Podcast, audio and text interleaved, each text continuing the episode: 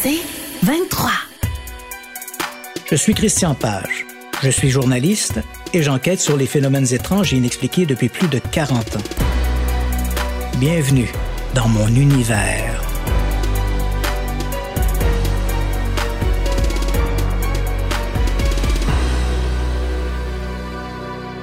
Nous sommes en 1888. Avec ses 5 millions d'habitants, la ville de Londres, en Angleterre, est plus divisée que jamais face à l'iniquité de ses classes sociales.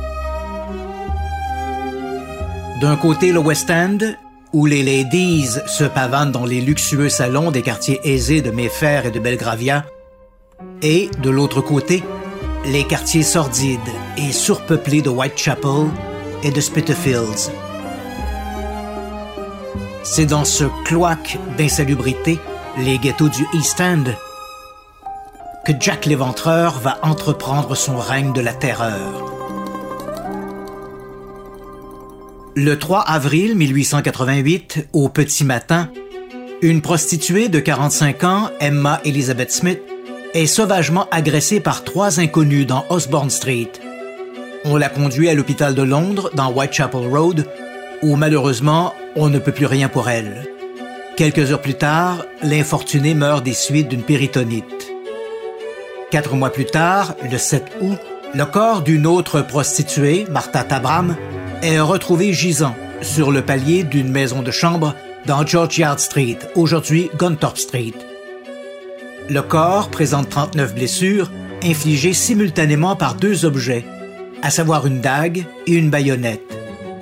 Neuf coups ont été portés à la gorge, 17 à la poitrine et 13 à l'estomac. Ces deux meurtres, comme l'écrira plus tard Sir Melville MacNaughton, nommé au département des enquêtes criminelles de Scotland Yard peu de temps après les crimes de Jack l'Éventreur, n'ont probablement pas été commis par le monstre de Whitechapel. Emma Smith a vraisemblablement été la cible d'une bande de voyous organisés, comme il en existait alors à Oxton Market et dans Old Nickel Street. Ses souteneurs offraient aux prostituées une soi-disant protection en échange d'un prélèvement sur leurs gains quotidiens. Selon l'hypothèse de la police, Emma Smith a probablement été agressée parce qu'elle refusait de payer. Quant à Martha Tabram, elle a sans doute été victime d'un client en proie à un excès de folie meurtrière. Ces deux meurtres malgré le climat de violence du East End, soulève la crainte et l'inquiétude. Et lorsque Jack l'Éventreur égorge sa première victime, le choc est immédiat. Le 31 août, vers 3 heures du matin, Charles Cross, un employé qui se rend à son travail au marché public de Spitalfields, trouve le cadavre d'une femme étendue dans Box Row, aujourd'hui Dornward Street. Mary Ann Nichols gît sur le dos. Encore chaude, notera l'un des policiers. La gorge tranchée d'une oreille à l'autre et à demi dissimulée dans le caniveau de la ruelle. Âgée de 42 ans, édentée et exerçant le plus vieux métier du monde, Nichols a été renvoyée cette nuit-là d'un asile de Spitalfields parce qu'elle n'avait pas les quatre pennies nécessaires pour se payer un lit à l'angle d'Osborne Street et de Whitechapel Road, elle a croisé Helen Holland, une autre prostituée, avec laquelle elle s'est entretenue un instant. Nichols s'est ensuite éloigné en direction de Box Row, l'une des plus sordides ruelles de Whitechapel. À la morgue, le chirurgien coroner fait une autre constatation macabre. Le corps a également été éventré. La blessure s'étend de la partie inférieure gauche de l'abdomen jusqu'au sternum. L'entaille, déchiquetée, est profonde. Les chairs sont complètement traversées et une partie des viscères émerge de la plaie. Trois ou quatre entailles courent de gauche à droite et plusieurs incisions pratiquées au hasard sur l'abdomen finissent l'horreur du spectacle. De toute évidence, ces sévices ont été faits à l'aide d'un couteau de boucherie apparemment mal affûté et manipulé avec force. L'œuvre d'un sadique. Une semaine plus tard, le 8 septembre, le corps d'une autre prostituée, Annie Chapman, est retrouvé dans l'arrière-cour du 29 Hanbury Street, un immeuble vétuste à cinq minutes de marche de Box Row. Le corps a pratiquement été décapité et sans ce foulard que la malheureuse porte noué autour du cou, sa tête aurait roulé sur l'épaule. La dépouille repose dans une encoignure entre les marches de pierre et la clôture de l'immeuble adjacent. Le bras gauche est replié sur le sein gauche, les jambes bien droites et les genoux écartés. Le visage, exsangué et tuméfié, porte de profondes traces de meurtrissure. L'assassin a sans doute essayé d'étouffer les cris de sa victime. Annie Chapman, 47 ans, a aussi été éventrée. L'opération a demandé une certaine adresse. L'utérus, les trompes ainsi que les ovaires ont été enlevés et les intestins ont minutieusement été placés sur l'épaule droite. À l'enquête, une certaine Elizabeth Long raconte que le matin du meurtre, elle a croisé un couple devant le 29 Hanbury Street. Elle n'a pas vu directement leurs traits, mais elle est catégorique que la femme était Annie Chapman.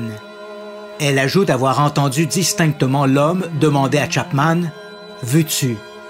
Ce à quoi l'interpellé a répondu par l'affirmatif. Il devait être à ce moment-là 5h30 du matin. C'était 30 minutes avant que John Davis, un locataire du 29 Hanbury Street, ne découvre le corps affreusement mutilé de la prostituée. Au lendemain de l'assassinat d'Annie Chapman, Scotland Yard interroge des dizaines d'habitants des quartiers de Spitalfields et de Whitechapel. Sans succès. Les grands quotidiens britanniques, le Times de Londres en tête, n'hésitent pas à vilipender sévèrement les autorités, policières et politiques, pour leur laxisme évident. Certains vont jusqu'à prétendre que si de tels crimes avaient été commis chez les gens de la haute, l'assassin serait depuis longtemps sous les verrous. Le 27 septembre 1888, la Central News Agency, l'agence centrale de la presse londonienne, reçoit une lettre écrite à l'encre rouge, datée du 25 septembre et signée de la main du prétendu assassin du East End. L'auteur y reconnaît avoir commis les meurtres des filles Nichols et Chapman. Il avoue sa haine pour les prostituées et promet de se remettre bientôt au boulot pour reprendre son expression. La lettre est signée Sincèrement vôtre, Jack l'Éventreur. Pour la première fois, ce sobriquet de Jack l'Éventreur est utilisé. Sans ce pseudonyme, les crimes de Whitechapel n'auraient sans doute jamais connu une telle célébrité. Le 30 septembre 1888, Louis Schutz, un colporteur de Whitechapel, remonte Burner Street en direction du Club éducatif des travailleurs internationaux, un établissement pour juifs socialistes. Plus tôt, Schutz s'est rendu devant le Western Hill Market à Sydenham, au sud de la Tamise, où il a passé une partie de la soirée à vendre des babioles. Puis, vers minuit, la pluie s'étant mise à tomber, il a refermé son étal, une vieille carriole tirée par un poney, et s'est remis en route. À une heure du matin, au moment de s'engager dans les trois passages menant au club social, l'animal hennit et marque un moment d'hésitation. Dans l'obscurité, Schutz glisse la main le long du mur. Ses doigts, à tâtons, rencontrent un obstacle mou gisant sur le sol. Le colporteur craque une allumette et découvre le corps d'une femme couchée sur le dos. Sur le coup, le vendeur itinérant croit avoir affaire à une femme ivre. En tout hâte, il se précipite à l'intérieur du club et alerte l'assistance. Une minute plus tard, à la lueur des bougies et des lampes à l'huile, Schutz et ses compagnons découvrent avec horreur la troisième victime de Jack l'Éventreur, Elizabeth Stride. La femme, encore une prostituée, gît tout près du mur contre lequel ses pieds sont appuyés. Sa tête est légèrement inclinée vers la gauche. Une partie de son visage et ses cheveux sont souillés de boue. Enfin, ses vêtements non déplacés sont humides et épongent doucement la mare de sang qui coule d'une plaie béante à la gorge. Contrairement aux deux précédentes victimes, Elizabeth Stride n'a pas été éventrée. Apparemment, son agresseur a à peine eu le temps de lui trancher la gorge d'une oreille à l'autre avant de prendre la fuite. Il y a fort à parier que sans l'arrivée de Jim Schutz, l'éventreur aurait terminé sa sinistre besogne. D'ailleurs, alors que policiers et badauds affluent vers Burner Street, l'assassin, lui, remonte déjà Commercial Road en direction de la cité. Au même moment, une autre prostituée, Catherine Eddowes, est relaxée de la station de police de Bishopsgate. Quatre heures plus tôt, Eddowes a été écrouée, complètement ivre, pour trouble sur la voie publique. Puis, à une heure du matin, dégrisée, elle a recouvré sa liberté. Les policiers l'ont regardé s'éloigner en direction de Flower Eden Street, une rue plutôt malfamée, à la limite des quartiers de Whitechapel et de Spitalfields. 45 minutes plus tard, sur Mitre Square, une esplanade fréquentée et accessible par trois ruelles, le constable Edward Watkins tombe sur le corps affreusement mutilé de Catherine Eddowes. Le crime dépasse en horreur tout ce que l'on a vu à ce jour. Le visage a été sévèrement tailladé, ses yeux, ses lèvres et ses joues ont été attaqués avec une violence inouïe.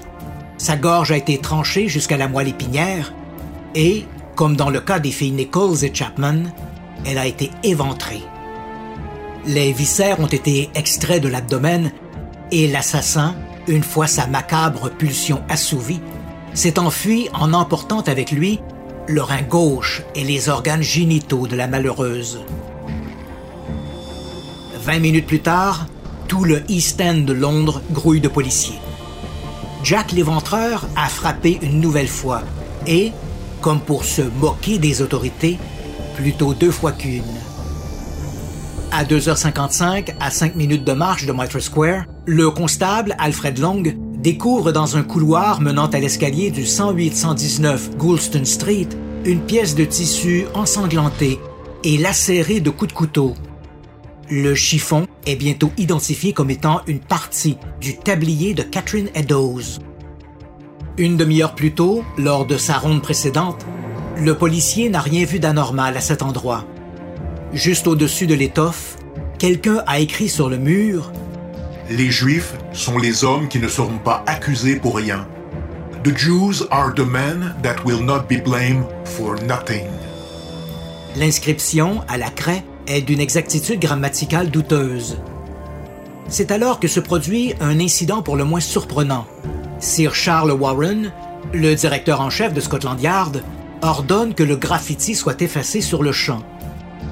Il justifiera plus tard sa décision par le climat malsain et antisémite qui régnait alors dans le East End. Une inscription accusant les Juifs d'être responsables des atrocités des quartiers de Whitechapel et de Spitalfields n'aurait fait qu'envenimer la situation. Malgré cette précaution, la colère éclate. Des petits groupes d'hommes s'improvisent rapidement et bientôt Spitalfields et Whitechapel voit naître un comité de vigilance. Une milice civile dirigée par un certain George Lusk, un agitateur public notoire. Dans le tumulte, Scotland Yard reçoit une autre missive signée Jack l'Éventreur. L'auteur y reconnaît sa responsabilité pour les meurtres d'Elizabeth Stride et de Catherine Eddowes. Situation tout à fait extraordinaire, la reine Victoria, par la voix de son secrétaire aux Affaires intérieures, fait savoir à Scotland Yard qu'elle est particulièrement préoccupée par les violences du East End. Londres tout entière retient son souffle. Va-t-on arrêter Jack l'Éventreur avant qu'il ne commette un autre crime? Le 16 octobre, George Lusk, qui jure publiquement que l'arrestation de l'Éventreur n'est plus qu'une question de jours, reçoit une petite boîte enveloppée dans un papier brun taché de sang. Le colis se révèle être une masse de chair rouge et visqueuse. Une note d'accompagnement explique. De l'enfer, cher monsieur Lusk. Je vous envoie la moitié d'un rein que j'ai prélevé sur une femme et que j'ai conservé pour vous. L'autre morceau, je l'ai fait frire et je l'ai mangé. C'était très bon. Je peux vous expédier le couteau ensanglanté qu'il a détaché, si seulement vous attendez un peu. Attrapez-moi si vous le pouvez, Monsieur Lost. La lettre, contrairement à celle reçue jusqu'à maintenant par les autorités du Yard, est truffée de fautes d'orthographe. Et l'écriture est incertaine, gauche, voire presque illisible. Et tel un diable dans sa boîte, l'éventreur se prépare à bondir de nouveau. Cette fois, Londres va trembler. Et son prochain crime va faire de son nom le synonyme de l'horreur. Le 9 novembre, vers 10h45 du matin, Thomas Boyer se présente au 13 Miller's Court, une arrière-cour étroite donnant sur Dorset Street, aujourd'hui Fournier Street. Boyer espère pouvoir y collecter les six semaines d'arrérage sur le loyer d'une certaine Mary Jane Kelly, une jeune prostituée de 25 ans. Boyer frappe à la porte, sans succès. Convaincu que Kelly refuse volontairement de lui ouvrir, l'homme se dirige vers l'autre côté de l'encoignure, là où se trouve la fenêtre donnant sur le logis de la prostituée. Il n'est pas sans savoir que deux des carreaux sont manquants et que les vitres n'ont été remplacées que par une pièce de carton mal ajustée. Discrètement, Boyer en soulève le coin et jette un coup d'œil à l'intérieur. Il lui faut quelques secondes pour que ses yeux s'habituent à la pénombre de l'unique pièce de l'appartement. Et ce qu'il y voit, le glace d'horreur. Mary Jane Kelly n'est plus. La pauvre femme, ou ce qu'il en reste, repose sur le lit, couchée sur le dos. Elle a eu la gorge tranchée. La blessure est profonde jusqu'à la moelle épinière. En fait, la tête n'est rattachée au corps que par un mince lambeau de chair. Son nez et ses oreilles ont été coupés et son visage tailladé de façon telle qu'il ne reste plus rien de ses traits. Le bras droit est pratiquement amputé, les jambes sont écartées et celle de droite écorchée jusqu'aux os. La victime a également été éventrée. L'utérus, les reins et un sein ont été glissés sous sa tête. L'autre sein et le foie gisent entre ses jambes. Une main, amputée, a été enfoncée dans son estomac ouvert. Une partie des intestins a été soigneusement enroulée sur une petite table de chevet. En raison de l'importance des mutilations, il faudra sept heures aux employés de la morgue pour recoudre la victime. Elle est inhumée le 19 novembre 1888 au cimetière catholique de Leytonstone, aujourd'hui St. Patrick, au nord de Londres. Ce nouveau crime soulève l'indignation et l'horreur. En cette année de 1888, jamais de mémoire d'homme, un assassin n'a frappé avec autant d'audace et de violence. La police de Scotland Yard, prise à partie par l'ensemble des quotidiens du pays, propose alors un pardon à tout complice qui pourrait fournir une information menant à l'arrestation de l'assassin. Peine perdue. Les interrogatoires en série n'apportent guère plus de résultats. À la station de police de Commercial Street, au cœur de Spitalfields, un certain George Hutchison, un vagabond, jure avoir vu l'assassin. La nuit du crime, il a croisé Mary Jane Kelly près de Commercial Street. La jeune femme était alors accompagnée d'un homme âgé d'environ 35 ans.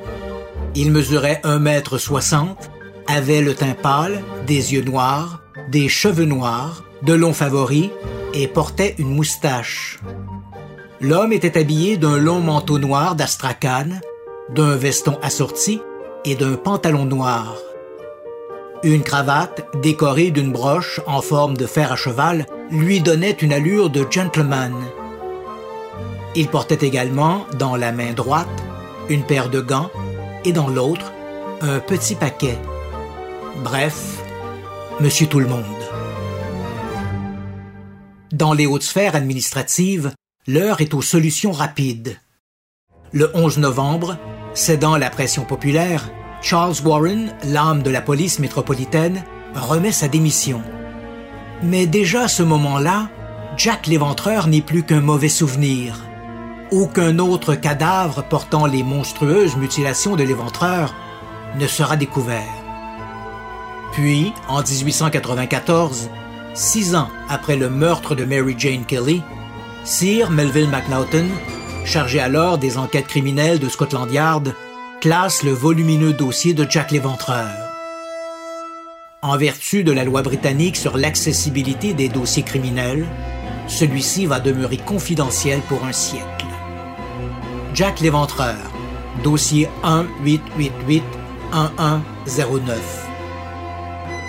Je me nomme Christian Page. Je suis journaliste et je m'intéresse aux phénomènes étranges depuis plus de 40 ans. Bienvenue dans mon univers.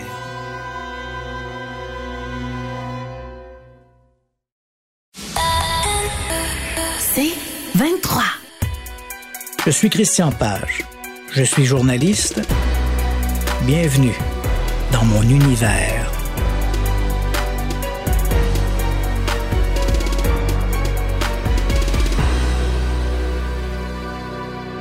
Qui était l'assassin de Whitechapel? Pourquoi a-t-il soudainement mis fin à son règne de terreur? Le secret de son énigmatique identité dort-il quelque part dans les dossiers de Scotland Yard? En 1988, pour le triste centième anniversaire des crimes de Whitechapel, je me suis rendu à Londres. J'y ai d'abord rencontré plusieurs experts pour me familiariser avec les faits historiques. Il faut savoir que ces spécialistes de l'éventreur, qui se définissent eux-mêmes comme des ripérologistes, du terme anglais ripper, qui signifie éventreur, forment une véritable communauté. À ce moment-là, au moins deux d'entre eux, Donald Rumbelow, qui a signé l'un des plus importants ouvrages de référence sur l'éventreur, The Complete Jack the Ripper, et Martin Fido, lui aussi auteur d'un livre sur l'assassin, The Crime, Detection and Death of Jack the Ripper, organisait des visites guidées sur les lieux des crimes. Des quartiers désœuvrés de Whitechapel et de Spitalfields, qui ont bien changé depuis l'époque de l'éventreur, je me suis ensuite rendu dans les locaux de la police métropolitaine de Londres, la très prestigieuse New Scotland Yard. J'y ai été accueilli par William Waddell, le curateur du Black Museum.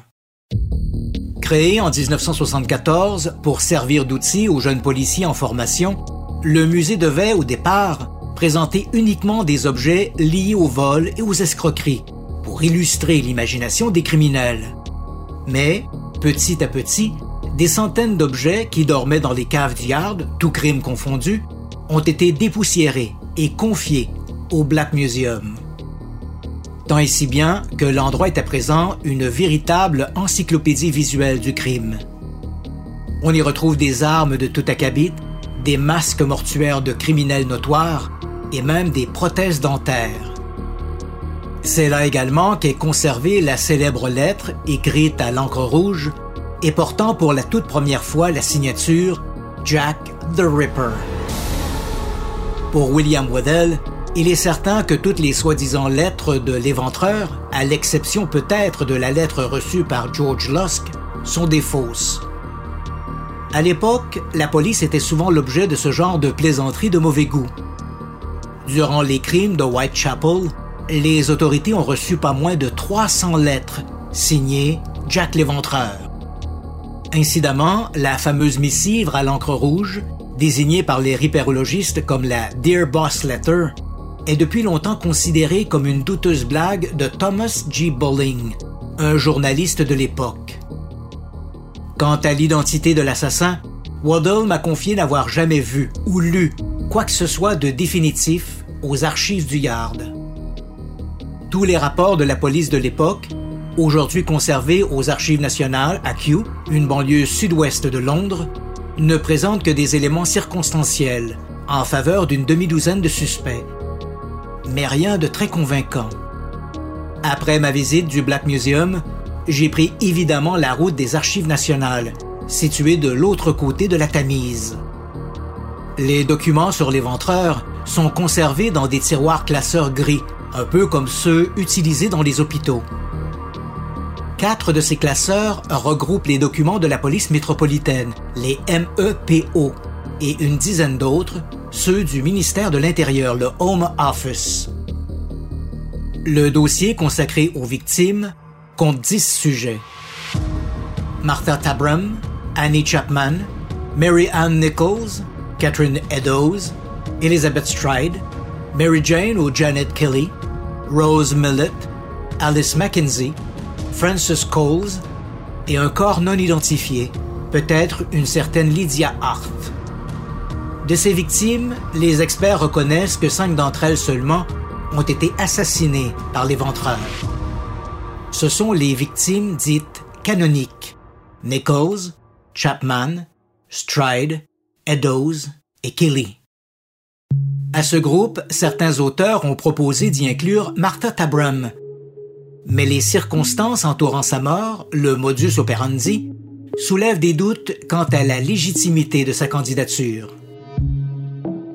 Quant au suspect, comme me l'avait prédit William Waddell, les informations sont pauvres, voire anémiques. Dans un document de 1894, Sir Melville McNaughton alors assistant-chef aux enquêtes criminelles de la police métropolitaine, identifie trois suspects. Montague John Druitt, un avocat de 31 ans qui s'est suicidé peu de temps après les crimes de l'éventreur. Aaron Kosminski, un psychotique incarcéré maintes fois dans des asiles psychiatriques de Londres. Et enfin Michael Ostrog, un petit escroc d'origine russe. Malheureusement, le mémoire de McNaughton est si imprécis qu'il est douteux que Scotland Yard ait eu quoi que ce soit contre l'un ou l'autre de ses suspects. Qui plus est, depuis l'ouverture publique des archives sur Jack l'Éventreur en 1988, Druitt, Kosminski et Ostrog ont fait l'objet de recherches intensives de la part des ripérologistes.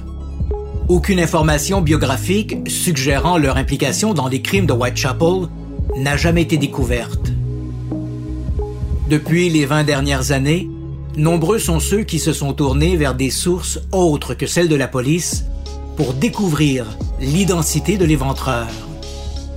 Ils ont épluché les faits divers de l'époque, les chroniques nécrologiques et consulté les registres des prisons britanniques et des asiles psychiatriques.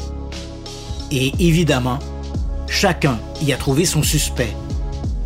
Pour le journaliste Stephen Knight, auteur de Jack the Ripper, The Final Solution, L'assassin n'était pas un tueur solitaire, mais trois hommes impliqués dans un fumeux complot maçonnique. James Trolley, qui a signé Prisoner 1167 de Madman Who Was Jack the Ripper, croit plutôt que l'éventreur était un certain James Kelly, un psychopathe, accusé en 1883 d'avoir assassiné sa femme à coups de couteau. Dans The Bell Tower, Robert Graysmith, qui a déjà publié un best-seller sur les crimes du mystérieux tueur du Zodiac, soutient que l'éventreur était un pasteur britannique du nom de Jack Gibson. Et la liste s'allonge. C'est 23. Je suis Christian Page. Bienvenue dans mon univers. L'auteur, Melvin Harris, auteur de Jack the Ripper, The Bloody Truth, accuse Rosalind Dawson, un adepte des sciences occultes. Même le petit-fils de la reine Victoria, le prince Albert Victor, duc de Clarence et d'Avondale, a été suspecté d'être le meurtrier du East End. Mais il y a mieux. À l'instar des fameux carnets d'Adolf Hitler, les ripérologistes ont eu droit aussi à leur journal de l'éventreur, un faux habile publié en 1992 accusant un marchand de coton de Liverpool, James Maybrick. Même l'auteur américaine, Patricia Cornwell, n'a pas su résister à l'attrait de l'éventreur. Dans Portrait of a Killer, Jack the Ripper Case Closed, la romancière, qui affirme avoir dépensé près de 6 millions de dollars de son argent personnel dans cette enquête, soutient que l'assassin n'était autre que Walter Richard Sickett, un peintre de l'époque victorienne. Cornwell assure que ces affirmations reposent sur des preuves génétiques irréfutables. Son argument aurait sans doute été plus convaincant si, pour obtenir l'ADN du tueur, en fait de l'ADN mitochondrial, un marqueur beaucoup moins spécifique que l'ADN nucléique, elle avait utilisé autre chose que les traces de salive prélevées sur la Dear Boss Letter, cette lettre à l'encre rouge, considérée par tous les experts comme une mauvaise plaisanterie. Dans son livre Naming Jack the Ripper, publié en 2014, un ripérologiste, Russell Edwards, évoque lui aussi l'ADN mitochondrial ou ADNMT pour identifier l'éventreur. Edwards, qui en 2007 a acheté une écharpe ayant prétendument appartenu à Catherine Eddowes, raconte avoir identifié plusieurs traces d'ADN-MT sur le tissu. Au gré de ses recherches, l'auteur prétend avoir associé l'un de ses marqueurs à Catherine Eddowes, la quatrième victime canonique de l'éventreur, et un autre à Aaron Kosminski, l'un des candidats favoris dans le rôle de l'assassin. Si la présentation semble a priori convaincante, cette construction s'écroule dès que l'on fait intervenir la statistique. L'écharpe a en effet pu appartenir à Catherine Eddowes ou à des milliers de londoniennes issues d'une même ethnie. Idem du côté d'Aaron Kosminski. En termes simples, si en généalogie l'ADN mitochondrial demeure un outil intéressant pour identifier des souches ethniques, il reste beaucoup trop imprécis pour établir un lien médico-légal. Malheureusement, Russell Edwards exploite l'ignorance de ses lecteurs pour vendre son scénario. Dans cette liste, presque sans fin, y a-t-il un suspect qui aurait pu être réellement Jack l'Éventreur? Pour le savoir, j'ai contacté John Douglas, un profileur autrefois attaché au Bureau américain des enquêtes fédérales, le fameux FBI. Selon lui, les recherches menées en psychologie criminelle au cours des 50 dernières années nous permettent, avant même d'évoquer un nom, de tracer un profil assez précis de la personnalité de Jack l'Éventreur. Douglas m'a confié que l'assassin de Whitechapel ne devait pas être très différent de ses tristes émules contemporains, comme Peter Sutcliffe de Yorkshire Ripper, John Wayne Gacy de Killer Clown ou David Berkowitz de Son of Sam. Jack l'Éventreur était certainement un homme de race blanche, âgé entre 25 et 40 ans. Sociopathe, c'est-à-dire incapable de vivre en société, il était probablement peu instruit et sans emploi, ou effectuait un travail journalier non spécialisé et peu rémunéré. Son emploi, pour autant qu'il en ait eu un, devait lui permettre d'assouvir certains fantasmes morbides, comme boucher ou employé de la morgue. À ce propos, les soi-disant habiletés chirurgicales de Jack l'Éventreur ne sont qu'un mythe, comme en font foi les rapports d'autopsie conservés aux archives nationales. Pour son entourage, Jack devait être un inadapté, un bon à rien. Issu d'un milieu familial misérable, sa mère était sans doute alcoolique et de mœurs légères. Il était possiblement lui-même alcoolique. Dès son enfance, le futur assassin de Whitechapel devait prendre plaisir à torturer les animaux. Il devait appartenir à cette faune des quartiers du East End, d'où sa témérité dans ses actions et sa grande connaissance des lieux. Mitre Square, par exemple, site du meurtre de Catherine Eddowes, était accessible par trois ruelles différentes. L'assassin aurait pu s'y faire surprendre à tout moment. Quant au meurtre de Burner Street, celui d'Elizabeth Stride, on présume que l'assassin s'est enfui en utilisant une porte dérobée, donnant accès aux écuries voisines de Dudfields Yard. Par commodité et souci de sécurité, l'assassin devait habiter à l'intérieur même de son terrain de chasse, les quartiers de Whitechapel et de Spitalfields. Sa zone de confort, pour utiliser le jargon des experts. Quant à l'arrêt soudain de ses crimes, après le meurtre de Mary Jane Kelly, Seul un événement extérieur et indépendant de sa volonté a pu le contraindre à mettre fin à ces terribles méfaits. Bien sûr, à ce jeu des spéculations, rien n'est absolu. Mais il est certain que ce profil de l'assassin, sans être fiable à 100%, doit cadrer de façon générale avec la personnalité de Jack l'Éventreur. Hélas, à ce jour, aucun ripérologiste n'a proposé un candidat répondant au profil de l'assassin et dont les notes biographiques seraient en parfait accord avec les faits historiques. Il y a toujours quelque chose qui cloche. Avec les années, les chances de percer l'identité de l'assassin du East End s'amenuisent désespérément. Pour ma part, je crois que le véritable Jack l'Éventreur n'a jamais eu droit aux honneurs de la presse ou de la littérature. Qu'il est mort anonyme, emportant avec lui son terrible secret. Un John Doe de l'arme blanche. Une chose reste indéniable.